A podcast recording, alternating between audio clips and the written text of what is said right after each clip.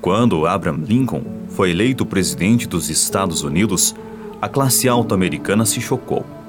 Como poderia um proletário assumir a liderança do país? Um senador fez um comentário irônico. Vamos ver se o filho de um sapateiro tem condições de dirigir nosso país.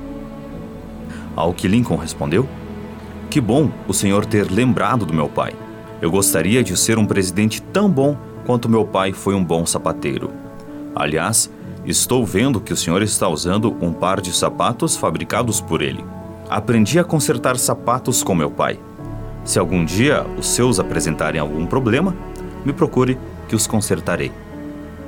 Não importa o que esteja fazendo, sempre tenha orgulho e crie algo especial, porque é nos detalhes que você deixa a sua marca.